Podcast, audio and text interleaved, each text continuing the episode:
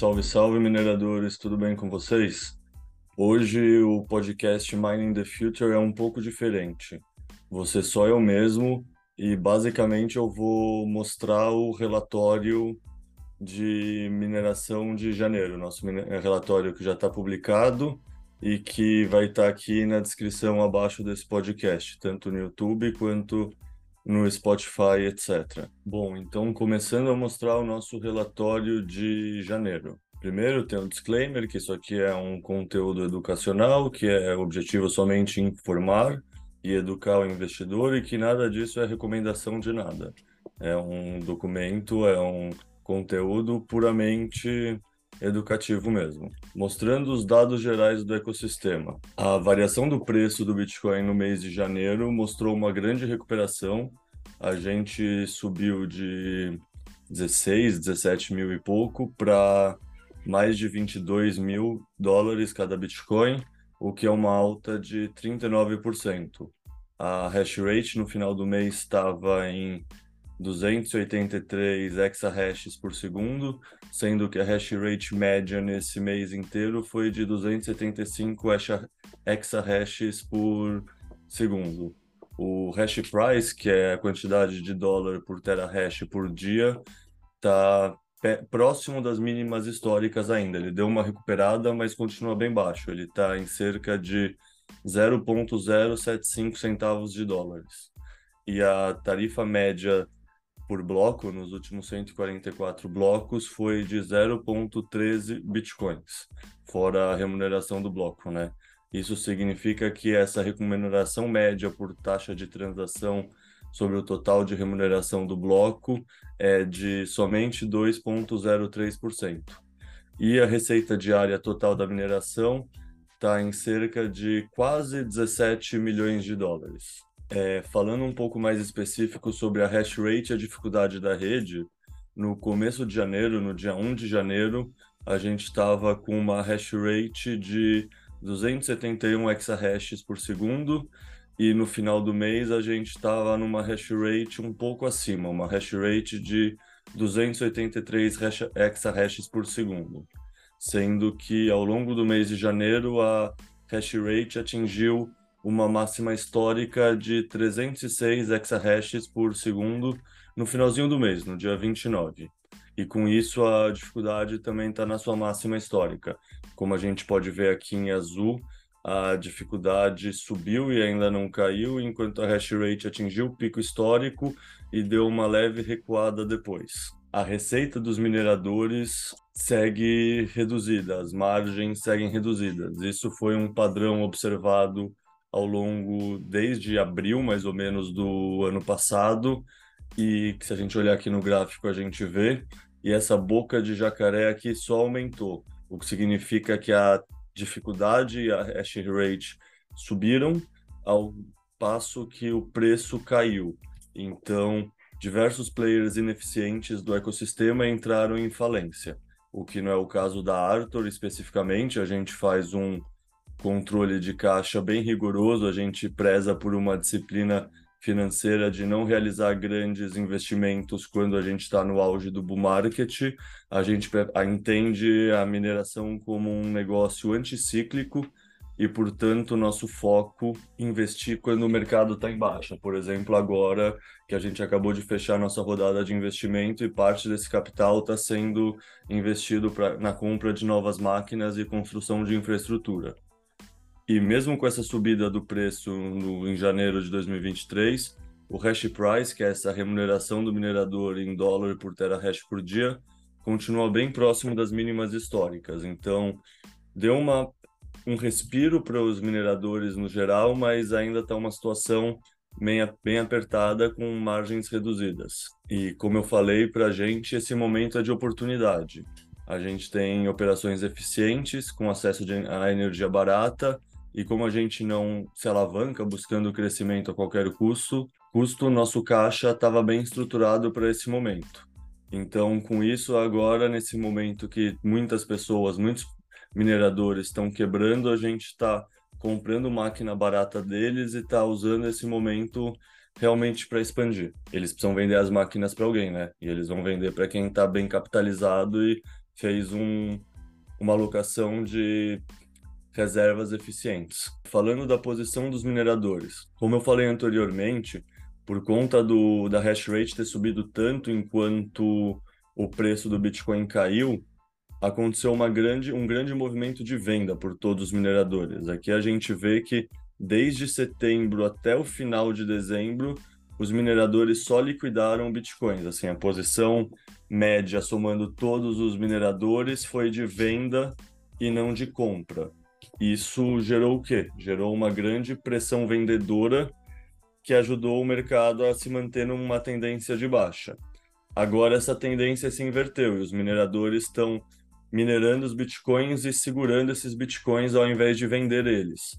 Isso significa que antes a gente tinha um vento contra e agora a gente tem um vento a favor do preço. Então, isso é um dos motivos que eu acredito que influenciou nessa tendência de alta no início de 2023. Falando agora de uma somatória de indicadores que a gente usa na Dishooks, que é a companhia mãe da Arthur, que a gente usa para modelar e ver como a gente entende como o preço do Bitcoin está atualmente. A gente acompanha vários indicadores, as médias móveis de dois anos, o stock to flow, o múltiplo de Puel, P-cycle, o ciclo de Pi, o heatmap de 200 semanas, a razão dourada, a curva de crescimento logarítmica, que é a nossa versão do gráfico de arco-íris, as moedas paradas há mais de um ano e é, a comparação entre o prejuízo e o lucro não realizado. Olhando todos esses indicadores em conjunto, a gente vê que o Bitcoin está extremamente subvalorizado. Na somatória desses indicadores, a gente vê que o Bitcoin está cerca de 58% abaixo do seu valor justo, o que representa de novo uma grande, um grande momento de entrada no ecossistema, um bom momento de fazer aportes e comprar bitcoins pensando no longo prazo, mas também no curto prazo, se essa tendência, se a gente pensar só numa tendência de retorno à média. Isso não sei se é um mês, dois meses, mas no médio prazo as coisas fazem movimentos de retorno à média, o que significa dizer que esse menos 58% tende a fechar o gap até zero, depois possivelmente subir, e aí é um momento menos interessante de realizar aportes. Mas agora com o preço tão achatado, é um momento interessante. Comentando algum desses indicadores, aqui o indicador que é o modelo de One Year Hodl Wave, que é basicamente quantos bitcoins estão parados há pelo menos um ano. Se a gente olhar o gráfico aqui, o azul claro é o movimento do preço do Bitcoin, esse azul escuro é a quantidade de Bitcoins que estão parados há um ano. E é interessantíssimo ver que a gente está na máxima histórica se a gente desconsiderar os dados antes de setembro de 2010. Ou seja, desde que a rede começou a atingir qualquer grau de maturidade mais sério, a gente nunca teve tantas pessoas comprando Bitcoin e pensando em fazer uma acumulação, usar o Bitcoin como poupança para o longo prazo. Isso é interessante porque significa que tem menos oferta em circulação. E se tem menos oferta em circulação e a demanda vem crescendo ao longo do tempo, por uma mera questão de oferta e demanda, a gente vê que a tendência do preço é subir. Daí tem esse outro indicador que é o múltiplo de Puel, que analisa a receita dos mineradores de Bitcoin. É um múltiplo que é calculado dividindo o valor da emissão diária de Bitcoins em dólar pela média móvel do último ano desse valor de emissão diária. Historicamente, como a gente vê no gráfico, todo bear market apresenta uma tendência de diminuição desse múltiplo de Puel. E quando essa tendência de baixa é rompida, aqui ó, por exemplo, em 2012, rompe-se a tendência e chegamos no fim do bear market. Em 2014, rompe-se essa tendência, chegamos ao fim do bear market. 2017, 2018, rompe-se essa tendência de baixa no múltiplo de Puel, chegamos ao fim do bear market.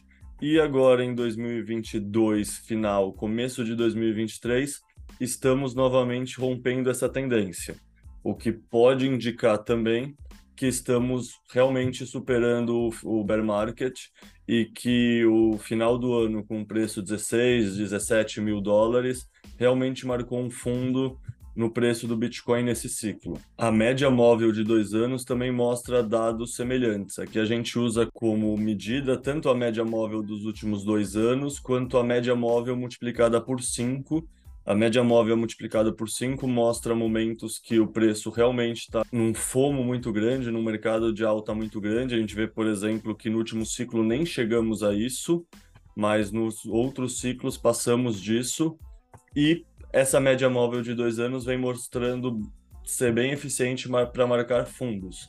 Quando o preço do Bitcoin está abaixo dela, historicamente mostrou os fundos de bear market, como aqui em 2015 e 2016, como aqui em 2018, 2019 e agora novamente em 2022. Então a tendência é que aqui esteja realmente marcando o bear market e que a gente se recuperando daqui, a gente venha, esteja saindo do bear market. Então é mais um indicador que mostra que a tendência é que a gente realmente está no fundo do bear market e começando a se recuperar. A curva de crescimento, que é aquela regressão logarítmica pra, que usa preços do passado para modelar como vai ser essa tendência de crescimento e adoção do Bitcoin, mostra a mesma coisa, que é claro como, primeiro, de novo, não chegamos ao pico do bull market, aí tem muitas hipóteses de por que esse pico foi abortado.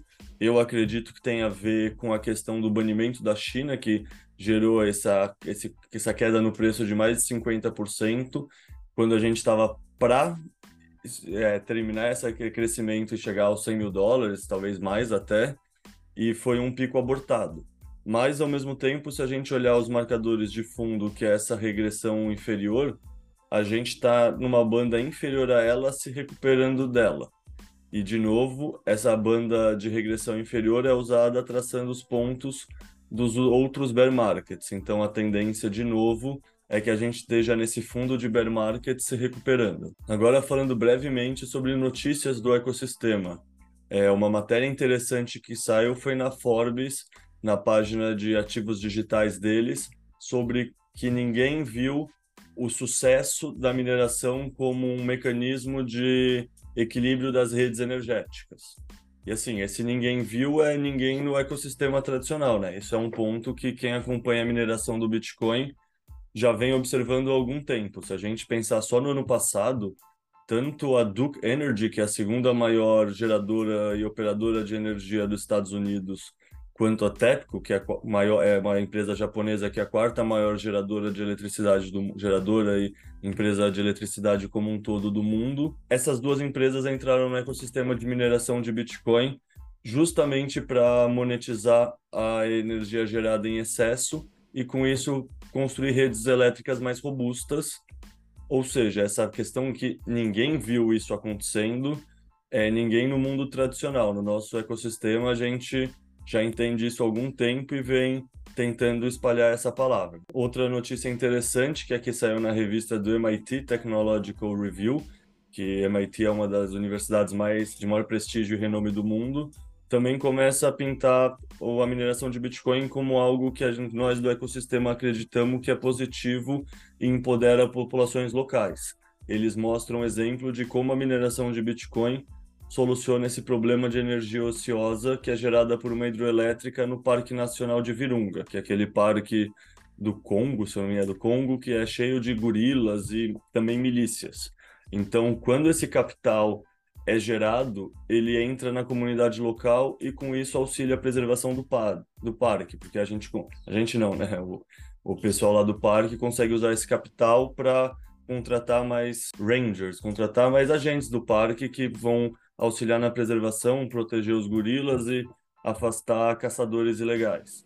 Então aqui é mais um exemplo de como a mineração está deixando de ser vista como um aspecto negativo e está sendo vista com a, como um, uma ótica positiva em meios tradicionais. Como eu falei, esse formato de podcast é diferente, é só uma apresentação bem simples e sintética dos nossos relatórios mensais de mineração que a gente pretende começar agora. Essa é a primeira versão. Quem quiser mais informação pode procurar a gente no site da Arthur Mining ou entrar em contato comigo direto por e-mail c.melo@discooks.com ou no Twitter, que é onde eu acho que desses três é o que eu sou mais ativo. É só entrar em contato com o usuário arroba leta traço baixo science. E é isso, muito obrigado pela atenção e até a próxima.